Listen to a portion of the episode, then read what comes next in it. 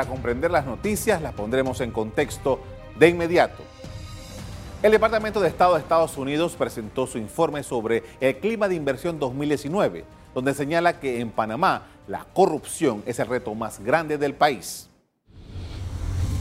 El informe fue presentado el pasado 11 de julio señala que los inversionistas estadounidenses alegan que existe una corrupción rampante tanto en el sector privado como en el público. Y recuerda que Panamá ocupó la posición 93 entre 180 países en el índice de percepción de corrupción de Transparencia Internacional en 2018. De acuerdo con el reporte de Estados Unidos, los inversionistas de ese país también se quejan de la falta de transparencia en las contrataciones públicas. Los parámetros de las licitaciones cambian con frecuencia durante el proceso de licitación, generando confusión y la percepción de que el gobierno hace las licitaciones a la medida para determinadas compañías, indicaron. El Departamento de Estado sostiene que la justicia no es efectiva en Panamá, señalando que el país carece de un sistema fuerte de pesos y contrapesos que podría servir para incentivar la rendición de cuentas. El clima de negocios condiciona las decisiones de inversión nacional y extranjera en cualquier país. En el año 2016, la reputación de Panamá sintió el efecto de un terremoto. En agosto de 2014, Panamá había sido incluida en la lista gris del Grupo de Acción Financiera Internacional GAFI y pasaron dos años para lograr salir. En febrero de 2016, las autoridades y representantes de la empresa privada celebraban la ocasión, pero la felicidad no duró mucho. En mayo de 2016 se destapa el escándalo de Panama Papers, la filtración de archivos del bufete panameño Mossack y Fonseca, donde constaba que a través de sociedades offshore se ocultaban propiedades, activos, ganancias y evasión tributaria de jefes de Estado y de gobierno, líderes de la política mundial, personas políticamente expuestas y personalidades de las finanzas, finanzas negocios, deporte y el arte de todo el mundo. También en mayo de 2016, la Oficina de Control de Bienes Extranjeros de Estados Unidos, OFAC, incluyó al grupo empresarial Wacket de Panamá, alegando que estaba supuestamente involucrado en lavado de dinero en varios países y procediendo al arresto en Colombia de Nidal Wacket. En diciembre del año 2016 también, el Departamento de Justicia de Estados Unidos reveló sus hallazgos sobre el uso de su plataforma financiera para el lavado de activos de la empresa brasileña Norberto de Brecht en donde constaba que el grupo había pagado coimas por 59 millones de dólares a políticos panameños. En Panamá también hay secuelas por el, el caso Lavallato. Con la corrupción, Panamá ha logrado mala imagen por el lavado de activos, el cual es el principal sujeto de fiscalización por el GAFI, que no solo atiende el tema de los bancos, sino que implica a los llamados sujetos obligados no financieros incluye la corrupción. En nuestro país le llamamos enriquecimiento injustificado, enriquecimiento ilícito. ¿Cuál es el punto? Que ese es precisamente la evaluación que hizo Panamá sobre su riesgo. El mayor riesgo es que los delitos se cometen afuera y el dinero viene al país o utiliza estructuras jurídicas las más conocidas antes sociedades anónimas, pero también fundaciones de interés privado, fideicomisos, y utiliza ya sea el dinero que se eh, viene a Panamá o estas herramientas que son las titulares de esos dineros. El Banco Mundial hace una medición de las regulaciones que tienen los países para hacer negocios. En el reporte de 2018, Panamá se ubicó en la posición 79 de 190 países y por detrás de Perú, Costa Rica, Colombia, Puerto Rico, Chile y México. El informe mide temas como la simplificación de trámites, acceso al crédito, obtención de electricidad y manejo de permisos de construcción, entre otros temas. Nos acompaña la presidenta de la Asociación de Zonas Francas y también miembro de la directiva del Consejo Nacional de la Empresa Privada, Aida Michelle de Maduro. Buenas noches. Buenas noches, gracias por la invitación, es un gusto para mí estar aquí. Qué bueno, gracias por haber venido.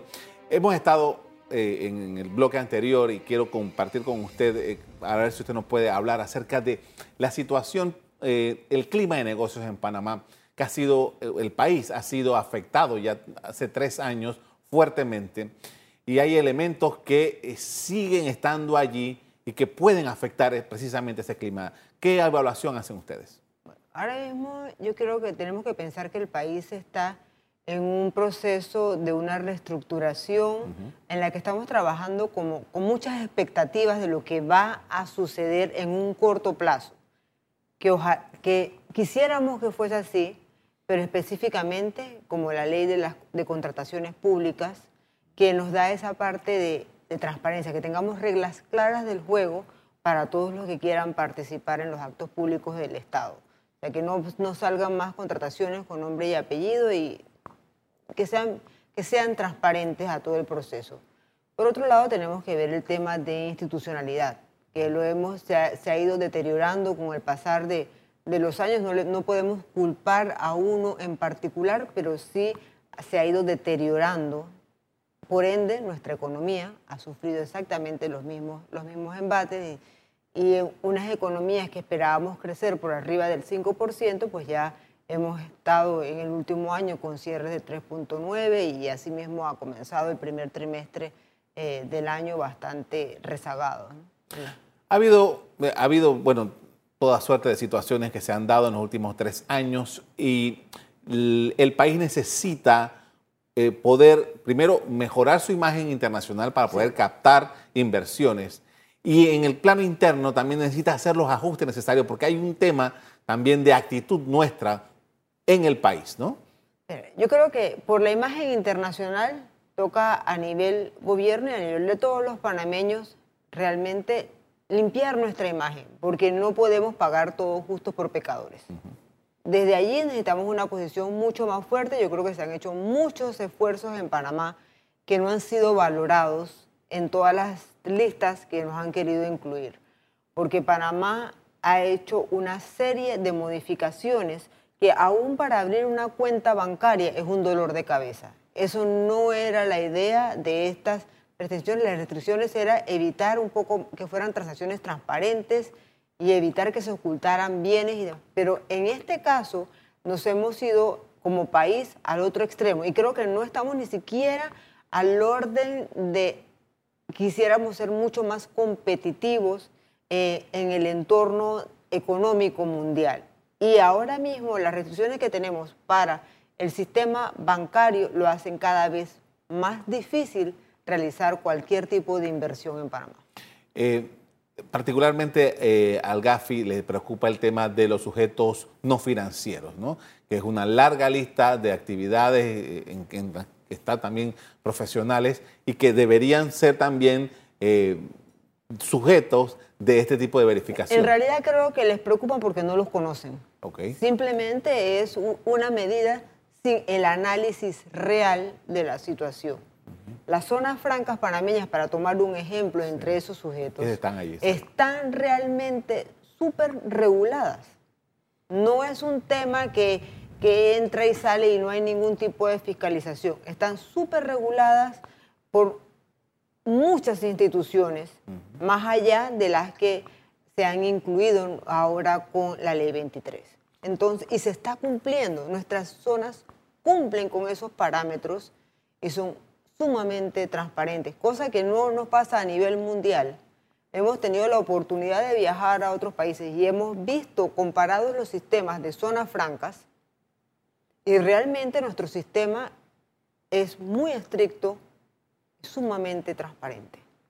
Pero eso no lo ven porque no, no se han puesto a analizar, simplemente ven el panorama general y dicen, ah, bueno, todos son, todos son iguales. Y yo creo que e, esa es la verdadera dificultad con todas estas listas en las que ha sido incluida Panamá. Yo no voy a decir que todo el negocio, pero tampoco puedo dejar que asumamos que todo el negocio en Panamá es malo, es ilícito y participa de un acto de corrupción. Para mejorar el clima de negocios, que es eh, lo que el CONEP está preparando una actividad sobre esto, eh, ¿qué ustedes eh, consideran que debería tomarse en consideración en estos momentos? Nosotros tenemos que ver el país, ya habíamos mencionado, con nuestra imagen internacional, pero también tenemos que ver a lo interno cómo vamos a trabajar. Y para eso es que en el CONEP hemos trabajado en la cumbre empresarial. Esta cumbre empresarial se va, inicia con la cena mañana, que tendremos de orador de fondo a Enrique García, expresidente de la CAF, que nos va a compartir su experiencia de, tantos años sobre todo y hablar un poco del entorno económico en el que vive el país. Y luego seguimos el día 24 con un ciclo de conferencias a donde vamos a tratar el tema de las asociaciones público-privadas, cómo reactivar la, eh, economía nacional, eh, cómo, cuáles, cuáles serían las, las mejores prácticas que debiésemos tener como país para una mayor atracción extranjera y sobre todo que tengamos juntos en un ambiente de, realmente de intercambio de ideas entre el sector privado y el sector público. El Consejo Nacional de la Empresa Privada está compuesto por 24 gremios empresariales. Yo creo que tienes a todos los actores en todos los ámbitos y vamos a tener el ambiente para ese intercambio. Y yo creo que, que se, va, se van a dar las, las ideas y vamos a tratar el tema específico, asociaciones público-privadas. Eh, ¿Cuáles han sido los beneficios, por ejemplo, del canal? ¿Cómo el canal puede mejorar? ¿Cuál ha sido su historia? ¿Qué esperamos hacia adelante? Mejores prácticas en el tema de agroindustria. ¿Qué debemos mejorar en nuestra, para esos sectores que están realmente deprimidos y que requieren un impulso en, en la economía? Y yo creo que de allí debemos llevar una serie de conclusiones que vamos a, publicar más adelante, obviamente, para saber, bueno, este ha sido el planteamiento del sector público, el planteamiento del sector privado, pero que entendamos que todos somos actores con la misma importancia. No es que uno escucha y simplemente acata las indicaciones, porque yo creo que ese es el error que hemos cometido como país.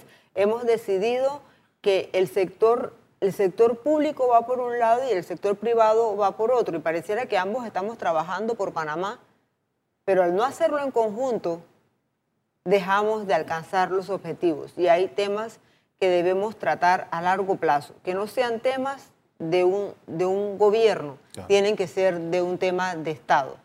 Y la mejor parte de esto es que vamos a contar a la conclusión del, del ciclo de conferencias las palabras de cierre son del señor presidente de la República, Laurentino Cortés. En, un clima de, negocios es fundamental, eh, como decías hace un rato de un reporte de Estados Unidos, los pesos y contrapesos. La justicia es fundamental. Eh, ¿Qué evaluación hacen ustedes acerca de esto, eh, del sistema judicial panameño, que debe ser el, que, el árbitro para situaciones de negocios. Yo creo que debemos tener, poder creer en nuestro sistema judicial. Y yo, yo creo que ahí es donde estamos fallando. Comenzamos el último quinquenio con una serie de, de juicios eh, por diferentes acciones, pero muy pocos resultados. Entonces tenemos un sistema que se ve, se ve debilitado porque no tenemos, no, espera, no esperamos que se dé la justicia como debe ser. Yo creo que, eh, y eso es parte de esa, de esa debilidad institucional de, la que ya mencioné, y yo creo que eh, nuestro sistema de justicia, sin duda, hay que fortalecerlo, pero hay que fortalecerlo eh, no solo en sus organismos, sino en las personas que tenemos contratadas. De, yo creo que lo hemos dejado como muy abierto, sin ningún castigo que se dé en ningún momento. Y, y lo que no necesariamente lo que dice el sentido común eh, va de la mano con lo que nos gustaría que fuese el resultado a la aplicación de la justicia. No quisiéramos que, que nos salgan más casos que como no se dio el robo, pues entonces lo dejamos libre, aunque lo hayamos agarrado antes de que se cometiera el robo. uno de los elementos que eh, también incide en, el clima de, negocios es la capacidad que tenga el país de atraer inversión extranjera. Ha habido, eh, por lo menos, anuncios de importantes eh, gestiones que se han hecho al respecto. ¿Qué posibilidades, qué expectativas hay de que Panamá pueda disponer, que pueda lograr una mayor inversión extranjera en nuestro país para precisamente estimular la economía nacional? Yo creo que vamos por un camino bueno. No creo que lo vamos a lograr en seis meses. Claro. pero sí creo que podemos estar viendo resultados para inicio del próximo año si en realidad todos ponemos nuestros aportes. No es que una, una decisión que va o, o una acción que va a poder lograr sola el Estado, por mucho que tengamos nuevas propuestas, sino con el, el aporte de cada uno de los miembros de, de, este, de este país y todos somos parte de él. Y, y, tenemos esa debilidad que esperamos que al final, ¿quién lo va a hacer? O sea, el gobierno lo va a hacer, pero todos sabemos decir, oye, eso hay que hacerlo, pero no sabemos quién. Cuando dicen quién lo va a hacer, entonces nadie levanta la mano. Y ese, ese es lo que tenemos que entender como país y tomar esa responsabilidad. Luego de eso, puedes estar seguro que donde todos tengamos un compromiso de salir y ponernos la camiseta de Panamá y decir, bueno, vamos a invertir y vamos a trabajar y vas desde lo más simple hasta el último, porque vas desde no tirar la basura en la calle Claro. hasta crear la institucionalidad que requerimos. Este, este es un tema de todos, es un tema desde cultural, a donde viene ya la parte también de educación, que esté, tengamos la, la madurez para saber que nuestros programas educativos no pueden ir de un, de un gobierno al otro y que cada uno decida que cada cinco años el país se, se vuelve a reiniciar y volvemos a hacer más estudios. Panamá tenemos una serie de estudios para todos los ámbitos, desde, pa- parece que lo estoy repitiendo, pero desde educación hasta industria, zonas francas, sistema bancario, tenemos estudios para todo. Necesitamos ejecu- ejecutarlos. El, rápidamente, en la Asamblea se va a discutir reformas constitucionales y se va a eh, discutir la ley de contrataciones públicas que usted mencionó hace un rato. Las dos son importantísimas para eh, esto de poder tener un, una mejor, un mejor país, una, una- un ambiente transparente y de confianza. ¿Ustedes cómo lo ven? Bueno, eh, tuvimos la presentación de la ley, del borrador de la ley de contrataciones públicas. eh, parece interesante. Yo creo que se ha abierto un buen compás de discusión para que se le pueda aportar a- al proyecto, eh, a donde se le ha dado quizás un trato especial a, todas a las empresas nacionales para que puedan participar de todos, de todos los actos públicos. Eh, y yo creo que vamos en, en una dirección correcta en, en cuanto a las reformas constitucionales. Esto es un tema que se ha venido eh, discutiendo en todos los ámbitos por mucho más de un año y yo creo que lo que se ha logrado ya en concertación nacional para que fuese presentado a la Asamblea, digo, habrán temas a donde va a ser imposible que todos estemos de acuerdo. Estamos de acuerdo en que sí requerimos algunas modificaciones puntuales a la Constitución sin que se afecten a aquellos que están bien. No tenemos que dañar lo que está bien. Muchísimas gracias por compartir con nosotros estos puntos de vista. A la orden siempre.